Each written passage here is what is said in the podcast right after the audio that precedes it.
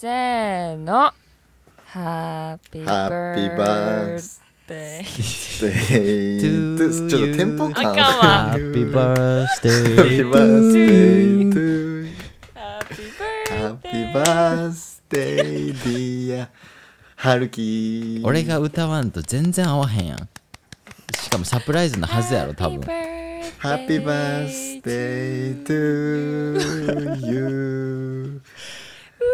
おめでとう。おめでとう。ありがとう。25歳になっちゃいましたよ。25歳。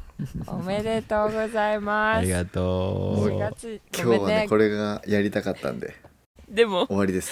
ぐったぐだ 裏で連絡し合ってたんだよ。音声全く合わないけどね2人でやると。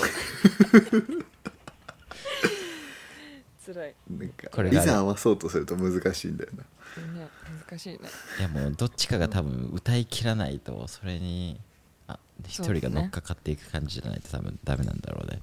そうだね。いやでも25歳になりましたよ。はいおめでとうございます。おめでとうございます。車のインシュアンレンスがちょっと安くなります25歳からアメリカでは。そうだね。だいぶ変わる。あなんか結構節目ってなんか言われてて25歳になるとなんかいろんなものがちょっとずつ安くなっていくみたいなそういうインシュアレンス関係とか、そうだね。れは楽しみ。覚えてるわ。どうですか？4月28だったよね。そう4誕生日月28です。ね。どんなお誕生日を過ごされましたか？いやめっちゃ楽しかったですよ。なんか今年の誕生日は、ケイラがテスラを買ってくれて。マジ？はい。本当に？はい。すごいね。嘘どうなんですかね。まあ動画でちょっとお楽しみにそこはしてもらって。念願の。念願のテスラを。念願のテスラ。買ってもらって、うん。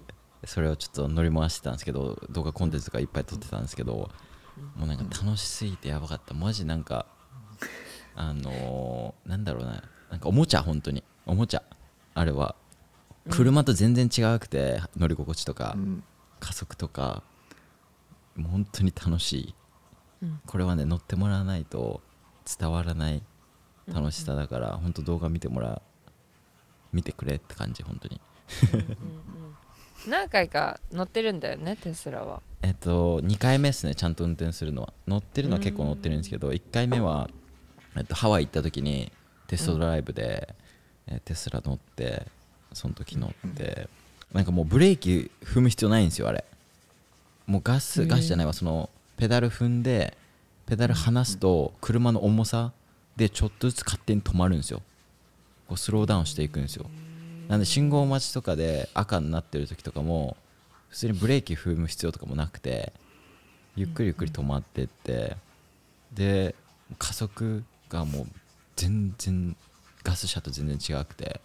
ちょ一旦ちょっとあのう後ろで歯磨きしてる人のすっごい一回一回ちょっとそこ突っ込んでいい？ちょっと一回だけ。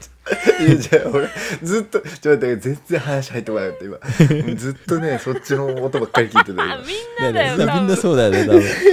で視聴者含めて多分歯磨きの音なんだよ多分。いや。いや私 BGM でこれ消せるかなとか思いながら聞いやってたんだけど。いけるかいけるかちょっとね限界だった今。口口開けてるのが音でわかるっていう。こうシャカシャカシャカシャカシャカシャカシャカシャカシャカシャカみたいななあちょでも全然テスラの話ごめんもう全く今ごめん聞いてないからそうだねうん俺もさ頑張ってさそのやっぱさ話する時ってなんかその時のなんだろうテスラ自分が運転してる時を思い浮かべて話そうとするんだけど全然シャカシャカシャカシャカが強いから自分の世界観入れないわ全然。全然無理。なんかあのあれなの。外国の歯ブラシってなんか歯の部分でかいの？なんか。えこっちそれ？歯ブラシこっちですか？ええ歯ブラシそっちじゃないの？え歯ブラシちょっとね。誰？え？え？誰？じゃあえあそっちでしょ？そそこにいたのか。全然気づかなかった今。あ俺そっちだと思ってたずっと。ちょっと待ってちょっと待って。今今さちょちょっとあちょっと待っておいおいおい。俺こっちか。こっちだった。こっちでした。知ってます。俺さずっと春樹の後ろだと思ってたんだよね。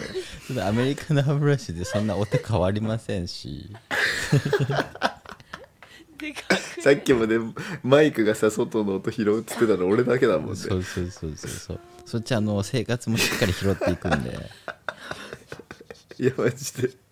なんかさあのしゃがんで磨いてたから全然こっちから見えないとこで磨いてて。うんうんうん。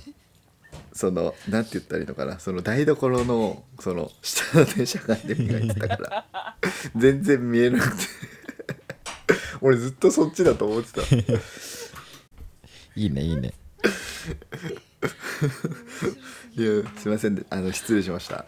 あのお俺のせいでしたはいこっちでしたね。ごめんなさい。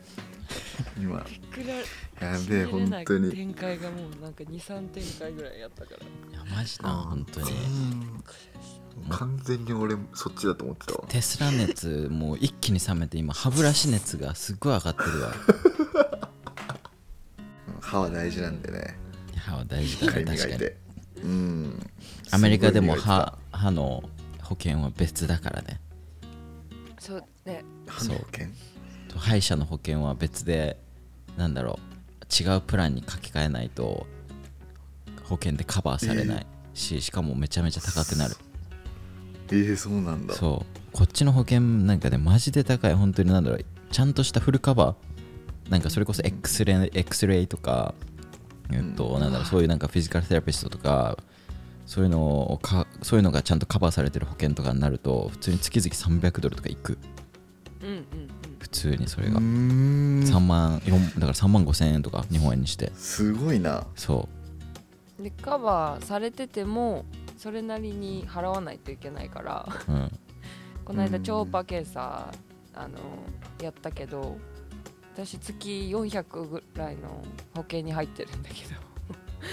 あへのえ。それでもそれでも、えっと、カバーされて15万だよ。1回のその超音カバー波検査されても？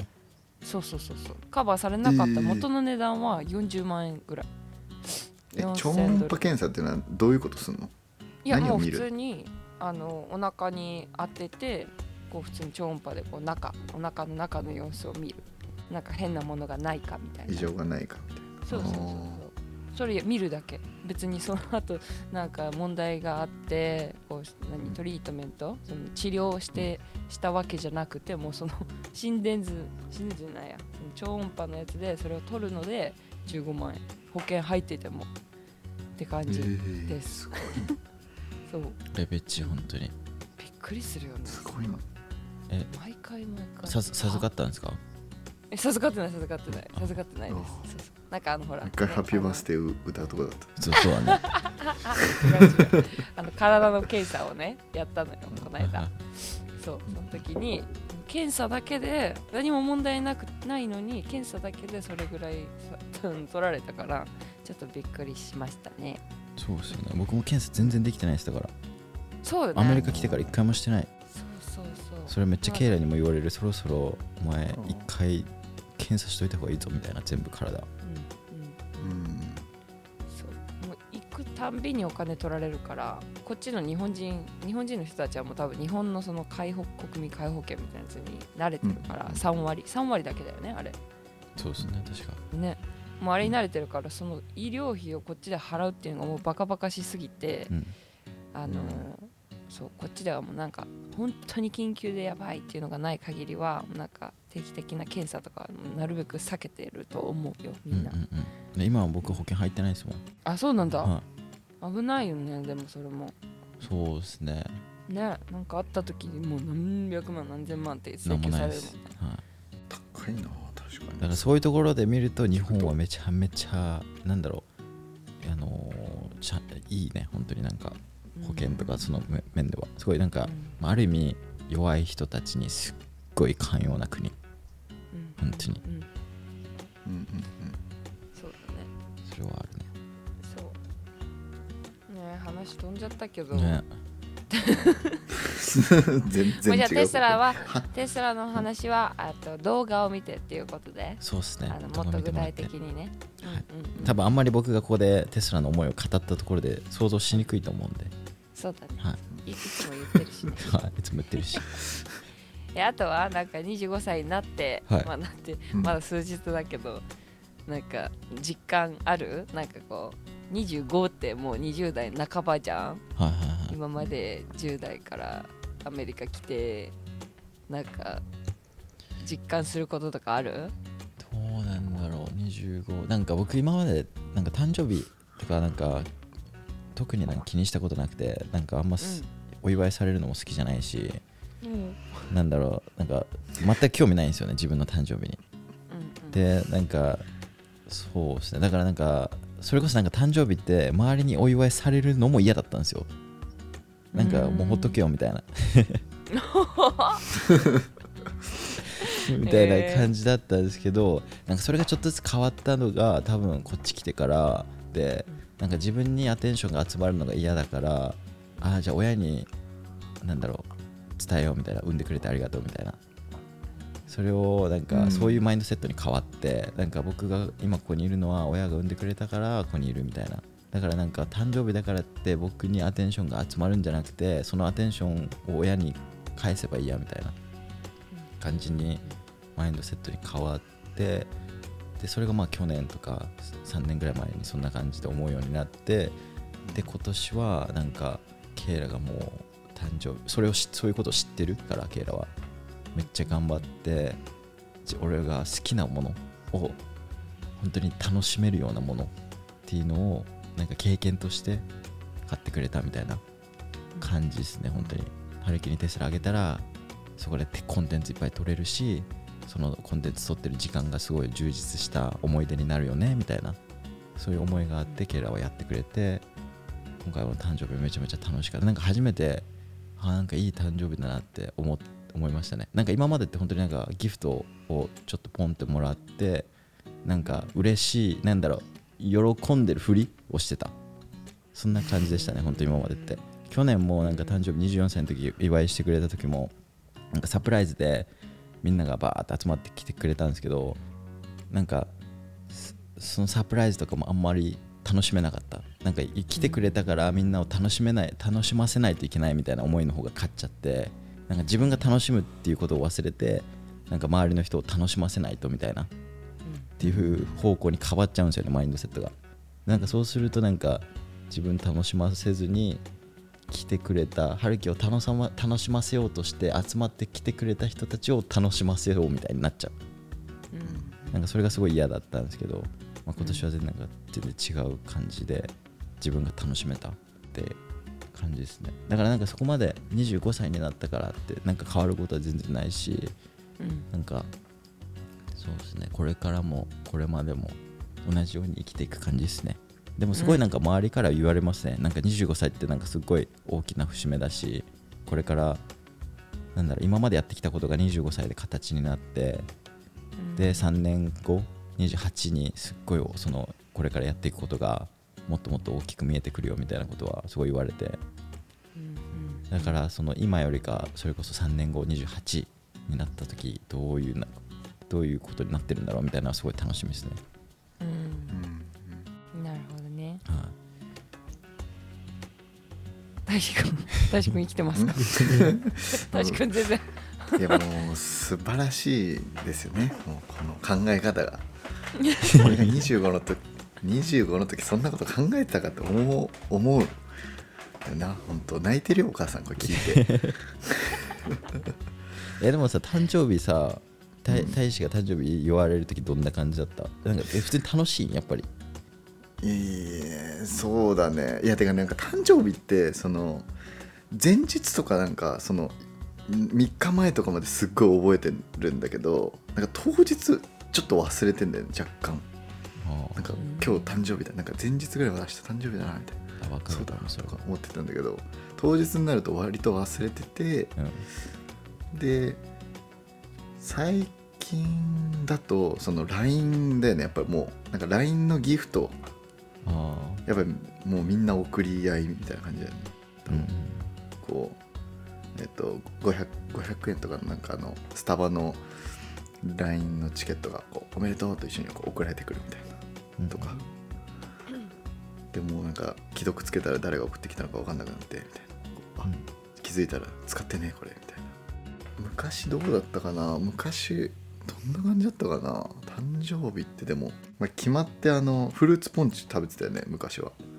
夏。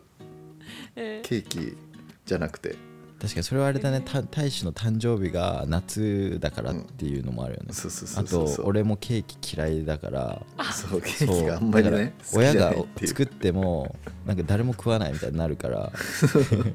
そういうフルーツお父さんだけだもんね。そうそうケーキが嫌だってなってあの31のさアイスクリームケーキってあったでしょ？ああれに変わった一時から。あの冷凍できるしとか言って。確かに。ーうんうんうんうん。一回それありましたね僕らも。あ本当？フルーツポンチは新しいねでも。本当に大玉のやつだから。本当にこうちゃんんとこうくり抜かれてて中にこういっぱい入ってくれたものが。でサイダーちゃんと入ってるやつ。本当にでかい。吉野さんも誕生日も思い出っていうとそういうなんかケーキとかですか？そうだね。でも私もあのじ誕生日その自分の誕生日そんなに別に気にしてないっていうかなんかそんな別に盛大にしたいとは思わない派。はいはいだからうん。逆になんか、そうね。だから他の人の誕生日とかも結構軽視しがちで。うんうんうんうん。なんかそれで なんかトラブルもあったことはある過去。えー どんなトラブル起こるんですか？えーどういうこと？いやなんか なんだろう。あの誕生日すごい気にしてる子とかっているんですよやっぱり。自分の誕生日、でああーの祝ってもらいたいっていうなんかまあその関係が近ければ近いほどあの祝っその大事な人には祝ってもらいたいって思う人も結構多いからなんだろう。そうそうそうそう。それで私がまああまり結構軽視軽視っていうかまあ本当にお忘れてたりとかも全然するの。ね人の誕生日はまあ覚えてない派だから。うんそうそうそう。それでまあなんかちょっとギクシャクみたいななん若い頃ちっちゃい頃ね。あの10代とか はあったことあるから結構なんかあのセンシティブなあれなのかなって思っている。だから忘れたりとかしちゃうとあうん。やべえみたいなこのちょっとトラウマ感ですよね。あ 全然大丈夫ですよそんな。そんななんか友達のなんかなんだろう誕生日忘れたぐらいで怒ってくるやつは大したことないです。吉野さんにとって。そうそう10代の時とかね、はいがなんかまあその友達とかが必死だ何この関係狭いじゃん？10代の時とかって、はいはいうんそうそうそうそう。ね。まあでそう。もそうそんな思い出ですね。誕生日って、誕生日って難しいよな。なんか。いやなんかその思い出がねえな。ケイラともこの間話してて その5 love language っていうのがあってその人それぞれどういう形でラブを受け取りたいかとか送りたいかっていうのが全然違くてそうやってプレゼントをもらって嬉しい人もいればクオリティのある時間をつ一緒に過ごすのが好きな人もいるしえーなんか act of service といってなんかま身の回りのこととかをやってくれるのが好きな人もいるしなんか physical touch みたいな感じのが好きな人もいるしワード・オブ・アフラメーションって言葉とかをかけてくれるのが好きな人もいるわけでだからそこがなんか全然違うから僕はなんかプレゼントをもらうことがそこまですなんか嬉しいと思わない。うん。んでなんかそこら辺のなんか共通理解がないとこっちはなんかいい思いを持ってプレゼントいっぱい買ってあげたのに向こうは全然プレゼントを欲しいと思ってなくてそこですれ違いがあってうん。結果的になんか相互効果にならないみたいなうん。のも結構あると思うからなんかそうですね。そのなんかプレゼントとか誕生日ってすごいお互いの関係性を知ってるようで知らないみたいな状況だとどういうふうにお祝いしていいか分からないっていうのはすごいある気がする。なんかそこでこう分かるよね。どんだけ親しいかが逆に言えば。うん分かると思う。本当に嬉しいことしてくれるやつって多分自分のことをよく本当に知ってくれてるやつだったりする。しまあそもそも祝ってくれる人ってことは覚えてくれてる人だからうんうんやっぱ親しいよねそれは。みんなもそのこんな誕生日が今まで一番最高でしたっていうのがあればああそうだね。教えてほしい。ね。えーすごいいろいろありそう。みんな結構うんちゃんとやってるイメージ。なんか。ちゃんと本当ですか？なんかなんかちゃんとやってないやつらみたいな集まり。ちゃ2割。えもう半分以上やってないじゃん。私も春樹くんも気にしないタイプだから。でもなんか今回思ったのがなんかやってくれたことによってなんかお返ししたいって思うようになったですね。ああそう。う、ん。うん。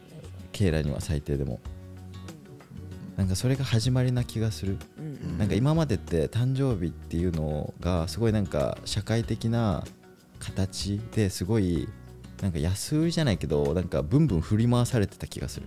誕生日だ。おとりあえずなんか言わないと。なんか送らないとみたいな。そこまで相手のこと考えないでコミュニケーションも取らないでそういうなんかうん。今までのなんだろうその文化的なところで、うん。とりあえずやっとけばいいじゃんみたいなでもそれがなんか結局ありがた迷惑みたいに実はなっててでもそれなんか言えないからとりあえずこっちは嬉しいありがとうみたいなのでずっと今まで来ててでなんかそれがずっと回ってた気がするんですよね。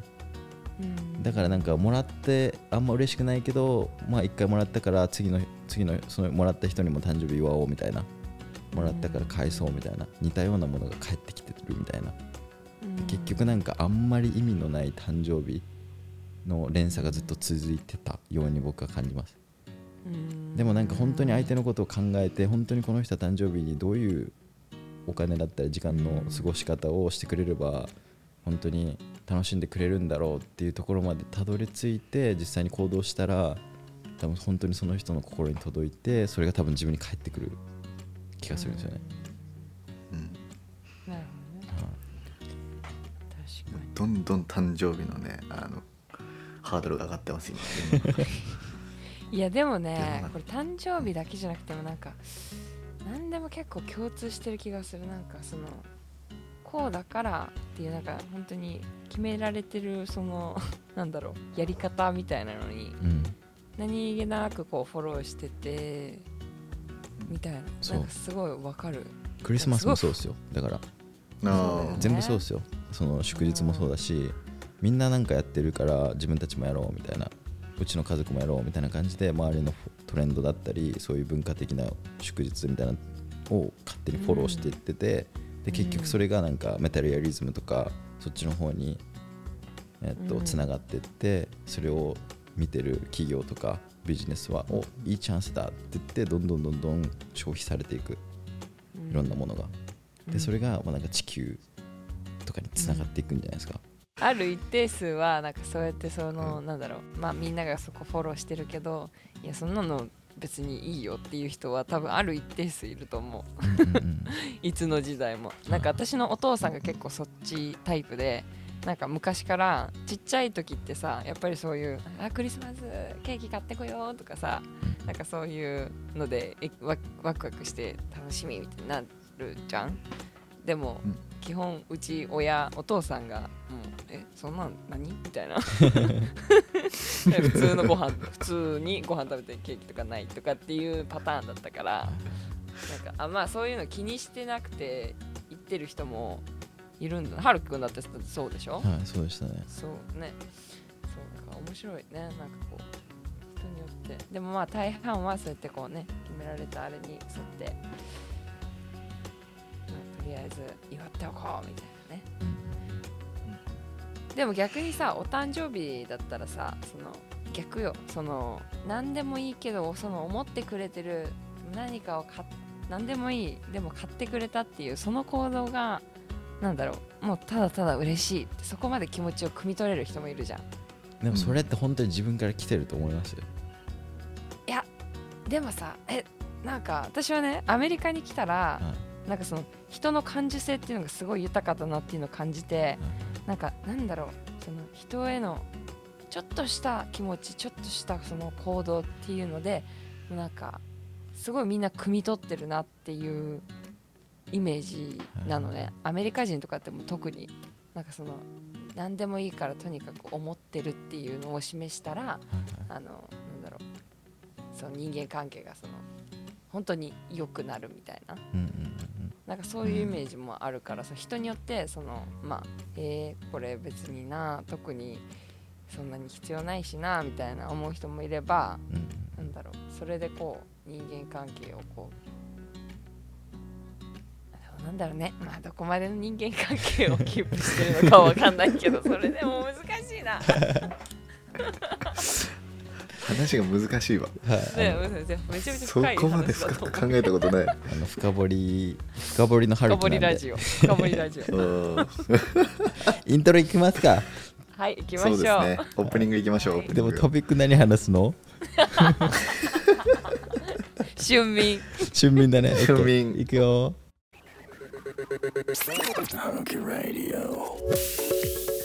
Good morning, good afternoon, welcome back to Haruki Radio アメリカ、ニューヨークじゃなくてフロリダ、日本からお送りしております。フロリダのハルキです。ロサンゼルスの吉野です。日本の大使です。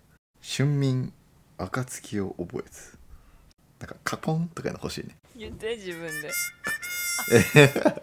それお便りでしょそれ。ねそうだね。ちょっと待ってもう一個待って それどういう意味なのそれは？春眠暁を覚えずという意味はですね。ちょっと待ってください。知らんの調かい。べるんかい。いやちょっとね自信がない。春はぐっすり眠れるものだから夜が明けたのに気づかず寝過ごしてしまう。というのが本当の意味。なるほど。この時期春だから眠たくなるっていう常に。春に眠たくなるの？冬に冬眠じゃなくて？なんかその暖かいポカポカした気候がこう一日続くから眠くなるっていうイメージじゃないかな。ちょっとはい説明して説明してどうしてそのフレーズが出てきたのか。いや本当だから眠い眠いんだよな。眠いんだよなっていうかあやっぱ春って眠たくなるというかだからもう本当多分パッと思ったのがそれだったんだろうなと思って。その下にでも花粉って書いてあるからでもアメリカで花粉ってあるのかなみたいなの思ったのは。あそう花粉症の人って結構やっぱ身の回り多くてそれにこの時期悩まされてるみんな。それはでも確かに気になった。そっちでは花粉症ってああるのかみたいな。そも全そも。全然あるよ。あ全然あるんだ。あるけどなんかそこまでなんかみんな喋ってるイメージはないかな日本ほど。日本のなんかあ花粉症がみたいなそう日本の花粉っていうなんか言われるとそれこそなんかニュースに取り上げられてもうなんなら全員花粉症なのかってぐらいなんか大事じゃない？日本での花粉症って。そうやってニュースで朝の花粉のなんかグレードみたいな。花粉がこれぐらいです今日飛んでますみたいな。言われるからね天気予報みたいな感じで。そういうのは全くない気がする。ないっすよね吉野さん、うんないと思う。でも花粉症じゃないから私わかんないんだけどうん。周りでも周り花粉症になってる人大体日本人の人だね、確かに。うん。だからもう日本で吸い上げてきてるんだよね。もうあの何？バケツがあるんでしょ？花粉症って。一人一人の。キャパがもう多大きさが。分超えちゃってんだよね。そう。だからみんな超えてから渡米してるからもうちょっと花粉症になった状態でまだだから日本人っていうこっちは少ないと思うよ、少ないですよね。僕も一回テネシー行ってた時に、なんかもう花粉の木かこれはっていうぐらい、もうなんかもう目に見えて黄色いのが飛んでるうん、えー。ぐらいやばい時があって、その時は一時的にバケツの量はもうボーン超えましたね。だけどそこから離れたら全然治ったし環境なんですかねこれって。なんかでもなんかもっと言うとなんかなんだろうメディアでそうやって放送することによってなんか花粉のバケツを自分でうあなんかなんだろう増やしてる気がするっす。そのあれねメディアに流されてる理論ね。そう。は春樹理論ねそれ。春樹理論出ました春樹理え論。だから言葉の花粉で自分のバケツをどんどんどんどんいっぱいいっぱいにしてるみたいな。それはない。それはちょっとさすがにできない。でい。いぞいいぞいいぞ。できない。いいぞヤシのいいぞ。いけいけ。えマジっすか？あマジっすか？マジっすかだってメンタルメンタル的に多分ちょっと増えてると思うよ。花粉のバケツの量。あ病は気から的な。はいはいはいはい。あ負けんな負けんなよ。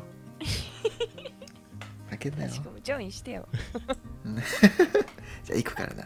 ちょっと待って待って。そうなんかたあ大志くんはえっとそのうん。リストをね、あの1週間、うんうん。毎週収録してるからその出来事をメモにって言って残してたんだけど、その最初がそのフレーズだったんだよね、そうもうそれしか書いてなんならそれだけしか書いてなかった。わでその下に花粉症っていうのも書いてたってこと？うんかそうそうそうそうそうそう。え自分的にはどっちもは当てはまってるの？そのメモの。あそうね。春宮暁覚えずっていうかまあ眠たいなっていうのはまあ当てはまってるけど花粉症は俺はもう万年アレルギー性鼻炎だから。へもうずーっと鼻は詰まってるというかなんかまあ調子いい時の方が少ないから。だからまあなんかあんまり関係ないし。なんかまあこれが花粉症なのかどうかすらもちょっとよく分かってないしっていう状態だからな。なんかまあ当てはまってるっちゃ当てはまってるのが2つとも。だから書いたのか。なんかふと思ったことを書いてるみたいな感じだからな。日本の春はでもあったかいなんかいいよね。わかるかも。ポカポカ。なんか寒か寒かったのがなんか明らかにだ四季がほらやっぱりあるからさ一応。今、まあ、ちょっと地球温暖化ちょっとなくなりつつあるけど。でも一応やっぱりね春夏秋冬ってあるしあの冬からその春のあーちょっと日差しが暖かくなってきたなみたいな。電車通勤とかしてたらこうちょっと、ねね、眠っちゃうとかね。そういつも。そういうポカポカ感はなんか覚えてる。いいよね。春っぽい。もうフロリダもずっと暑いんで。うん。もうずっとポカポカです。もう80だから35度ぐらいですね。もうずっと30から今35度ぐらいをずっと行ったり来たりしてるんで。でもなんか体的にはもうずっともう慣れてきて。でも多分僕のなんかなんだろうボディタイプとか見てもらったら分かると思うんですけどもともとなんかすっごい常夏ってか暑いところにいるべき人間な気がするんですよね。だからなんか全然めっちゃ暑いけどそこまで気にならないしって感じですね。こっちの気候は今。春夏秋冬ある感じも全然しないし。でも暑いとやっぱ外行くとめっちゃ疲れますね。火うん。めっちゃ照ってるしなんかエネルギードレインされてるなっていうのはめちゃめちゃ感じる。からなんか外出てる時とかもなんか目的を持って出てなんかやってないとただ外で座ってるとか誰か待ってるとかしてるとめっちゃ疲れます。こっちいると。うんうんうんうん。それこそ日本の夏みたいな。じゃあ湿気もあるもんね。湿気もありますね。だから日本の一番暑い時の夏みたいなのが、まあ、今はまだそこまで行ってないですけど多分それがもうなんか日常みたいな感じになると思うんですよね、こっちの夏だと。もうなんか100フィラネハイツ超えるんでそうなると多分40度とかですよね多分。そうだね。すごいな。だからなんか結構多くの人ががその夏フロリダが夏の時はニューヨークに行ってニューヨークが冬の時はフロリダに戻ってくるみたいなライフスタイルがすごい、まあ、なんか王道の人がやってるうん。ライフスタイルでなんかそこにたどり着けるように今頑張ってますね四季がないっていうのがこうあんま想像できないからなこっちからすると。ずっとその気温天気天候ってことだもんね。本当になんか地球に近い感じはする。フロリダに来てから。ニューヨーク行った時はもうずっと曇ってたし暗かったしなんか自分も暗くなってたなっていう。こっち来ると本当に自分も明るくなるし外も明るいしみたいな。気候が自分に影響してる影響？日本語がよく分からなくなってきた。すごい大きいなってされるね。確かに。コートとかダウン使わ使わないってことでしょ？も使わない。うないクローゼットに。まだ持ってきてるけど一応全然使わないともう本当に。もう T シャツ短パン。みたいな感じ。多分次会ったら俺めっちゃ真っ黒になってると思う。ママジで。はるきくんだって白いイメージだもん。そう。肌白いイメージ。でもすごい吸収しやすい。肌でもあるんですよ太そう陽なんだ。そうだから太陽当たってるとすぐ黒くなるんですおー。だからケイラに「お前はすぐそうやってタンだからその日焼けするからいいよな」ってめっちゃ言われますうん。いつも。うん。そうだよね。はい。肌肌本当に白い人ってもうもういや赤くなって終わるみたいな感じだそうそもんね。うそうそうそれ日本の人でもいるよね。あのうん美白あの何？美白の人たちって。はいはい。ね。ね。フィリピンにさ行ってさ帰ってきた時あったじゃんうんうんフィリピンあれどれぐらい行ってたっけ？3ヶ月ってた。3ヶ月か。あの時も黒かったもんね。そうめっちゃ真っ黒になった。だからあの時も タンタンクトップだけで外ずっと歩いてたからすぐ真っ黒になったしそう。島の少年。そうそうそう本当に。結構白いイメージだったからなずっと。うんなんか多俺分俺の方が黒いもんねだってねいつも。大使はもう常に黒いイメージがある。なんか一回黒が入ると抜けないイメージ。うん。そうだね。うん。吉野さんも結構黒いっすよね。うん。黒いね。もう元から黒いしもう日焼けしやすいしで。うん。白くなったことはまあないですね。赤くなる。あ赤なんないくなるなんない？もうあすぐなんないんだ。茶色になるそういうタイプか。そういうタイプです。みんなそうじゃない？じゃんここ。一緒だね。えでも多分僕が多分一番抜けやすいです色は。ああなるほどね。そうあんまり暗いとこ行けばしどんどん白くなっていくしみたいな。そうカメレオンみたいな感じで。環境にすごい勝手にアジャストしていくですね。そっかそっか。いやーねでもそうだね。あのーどうだろう。なんか日本に住んでる時は四季えもうなんか夏暑いし冬寒いしって思ってたけどカリフォルニアも通年い一緒のあの気候だからなんかたまにやっぱり四季は恋しくなるけどね、なんかこう桜が咲いてたりとかさあのうん。秋は紅葉がとかさ。うん あとクリスマスがこうそんなにめっちゃ寒いわけじゃないからうん。うんクリスマスはやっぱりこうめっちゃ寒くてこうダウンとかマフラーとかやってそれで初めてクリスマスの感じがするはいとかさ、はいはい ああいうのはなんかこうあいいな恋しいなって思うことはあるよねこっちにいると、春樹があの最近筋トレの動画上げてるのは俺すごい気になってますよ。よく見てるしついに始めたかと思って。いやすごいねあの嬉しい感じですまた。よかったそれはマジで。なんかうん。なんだろう。正直なんか前みたいに、えっとボバディビルビルディングみたいな感じで筋肉を大きくししようっていうのはちょっとできなくてやっぱりうん。背中も痛いし肩も痛いし、あとなんかそれそっちの道じゃなかったんだろうなっていうのもあってなんかうんそう昔はそうやって大会出たりとかボディメイキングの方を進んでたんだけど怪我しちゃって。でなんか怪我したのにもやっぱ理由が絶対あって。で今はどっちかというと自重だったりとかそれこそなんか、えっ、とストリートワークアウトみたいな方になるのかな？うんうんの方をちょっと極めてっていうか目指して、まあ、そこを頑張ってる様子プロセスだったりっていうのをインスタグラムのストーリーで、まあ、見てる人たちがのモチベーションだったりインスピになればなみたいな。結局なんかワークアウトって絶対ライフスタイルとして必要なことだから、うん。そんな感じで今投稿してるね。最初別に俺は今のトレーニングとかいうところじゃなかったんだよな。どっちかというとそのカメラとかあの小学校の時のその卒業証書もらう時に将来の夢を言うみたいな、あああったね。うんそうそうそう。そこでもうなんか動物カメラマンになりますみたいな。ああ、で俺言ってんのよ。そうで世界中を回りますみたいなこと言ってて。うんうん。で大学の本当2年ぐらいまではそっちの道本当に行こうと思ってたから。うんうんそうそうそう。うん。それでなんかアフリカ行ってカメラ撮ってたよね。アフリカだっけ？えっとねそれはあれだうん。ネパールだな。ネパールか。バックパックで行って。でえ春樹はどっちかというとね高校からずっとトレーナートレーナーになるって言ってたことしかもう俺記憶にないもん。そうそうそう。だから交差してるんだよ。アメリカ来た時もそっちの専攻だったもんね。そうなんですよ。だからなんかアメリカ来てだから YouTube 始めるのも筋トレで最初やろうとしてたんですよ。うんうん。でだから筋トレめっちゃ頑張ってたし高校生の時もうん。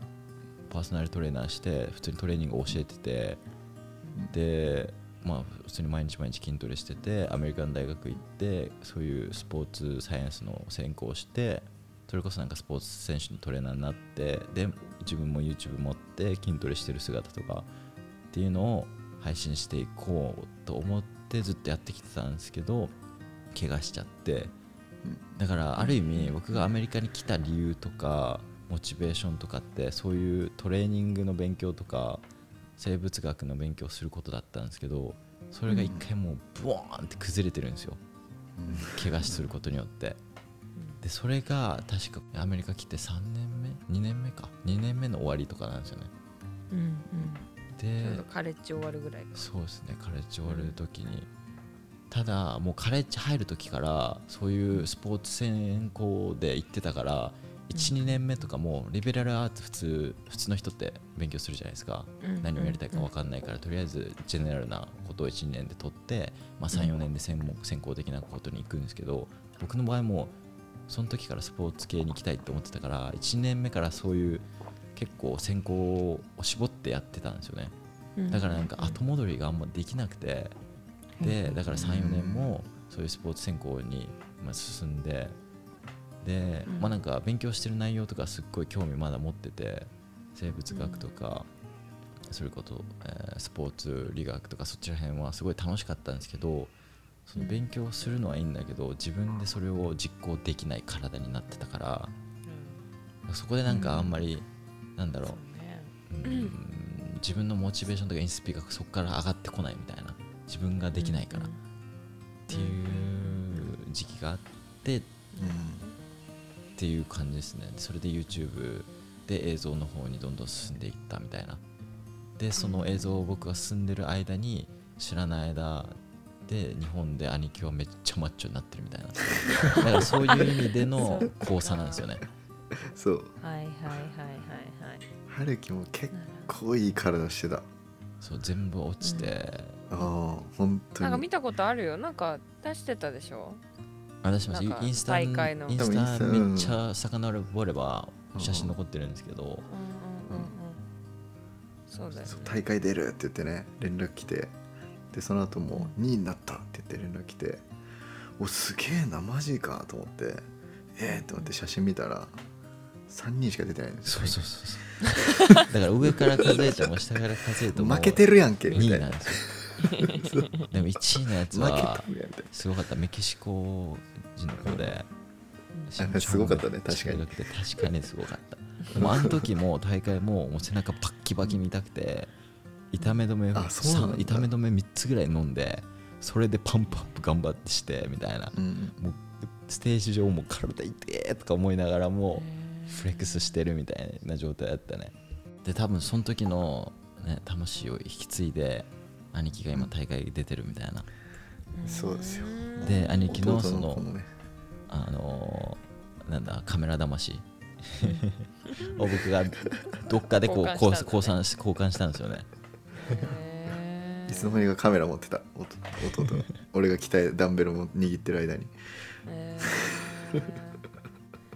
そうなんだえ大志くんはその筋トレとかし始めたのは、なんか自分なりのなんかきっかけがあったの、それともやっぱ春樹くんがやってたのもあってなんか自分の視野に入ってきたみたいな？いやもともとは俺の方が筋トレーニングっていうかトレーニングはしてたんだよね。だけどうん。そのボディービルのトレーニングを始めたのは春樹だった。だから実際春樹に、えっと教えてもらってたし俺もジムで。うん。うん。うん。そうそうそうそうでどっちかというとその俺はその、まあ、サッカーもずっとやっててそういう能力を上げるためのトレーニングみたいなのはこれがいいよみたいな感じに春樹に言われてじゃあそれをやろうみたいな感じでこうサーキットみたいなだからクロスフィットみたいなうん。今で言うのをこうだから今思えばそれがこうあ本当に理にかなってたんだなみたいな感じはするけどやってて、まあ、だから割と春樹のボディービルのトレーニングになってきたのはその春樹がそういうなんかメンズフィジークとかうん。まあその時本当当初こう流行り始めだったんだよね、うん。本当に。そうそうそうそう。そうそうだから本当にその今ほど、まあ、今もすごいその界隈はもう盛り上がってるんだけどなんか盛り上がってくるちょうど本当始まりみたいなところだったからうんまあそうだよね。そっからその流れに乗って俺もじゃあちょっと体頑張ってトレーニングしようみたいな感じでトレーニングしててそっちに興味が出てきてそれこそトレーナーになろうみたいな思ったから。結構影響はあるあったよ春樹の普通に。隣でまあ結構だってもともと俺の方がどっちかというとこう 5, 5つ目というかまあ5つ目ではなかったけど、まあ、筋肉質であったけど、うん。そのボディービルトレーニング始めて春樹ってどっちかというともう細かったの昔から。うんうん。うんうんでそれが急に2年ぐらいでもうなんか なんかすごいそううんな。んかえーおおす俺ごいなかみたいな。おかっこいいなみたいな。っていうの隣でさいたらさそりゃさおー「え何やってんの?」って聞くでしょ。で実際それ見て「おおじゃあ俺もやってみよう」って言ってやって「うん。おおこれ面白いな」みたいな。うん。楽しいなみたいな。で向いてるなってなってそっちに。そうですね。もともとなんかスポーツ家庭っていうかどっちも昔からスポーツしてはいてちっちゃい時なんかもう2人で鬼ごっこずーっとなんか追いかけ回し合ってたんですよね。うんでまあなんかされてたでしょ？俺は追われてた側で 追われてた。俺はずっと追ってた。そう。まあそういう感じですね。でなんかまあ大使の方が筋肉質です。いややればつく人って結構いるんですよ。簡単につきやすい人。うん。僕は結構つきにくい人なんですけどでも多分僕から多分そういうボディビルディングの方に僕が最初行ってもう兄貴はずっとスポーツ続けてて途中から兄貴もそういうボディビルディングとかメイキングの方に入ってきて、うん。で僕はフェードアウトしてって兄貴がまだずっとやってるみたいなそうそうそう。感じですね。うんそんな感また多分これはどっかで交差するんだろうなっていう。いやでも俺 しちゃうの？しちゃうの？もうせんやろ多分。違う分野に出てきて交差またし始めたり いやわかんない。ありえるかもしれないね。長い人生のまあ中でね。確かにねうん。こんなこと言ってたなみたいなことまた言う機会があるかもしれない。うんうん。何があるか分かんないですね。自分の好きなことをやっていけばいいんですよね。いやマジそうそう本当にその通りです。ってな感じでエピソード2は以上になります。次のエピソード3でお会いしましょう。またね。バイバイ。バイバーイバイ。バーイ losing your mind.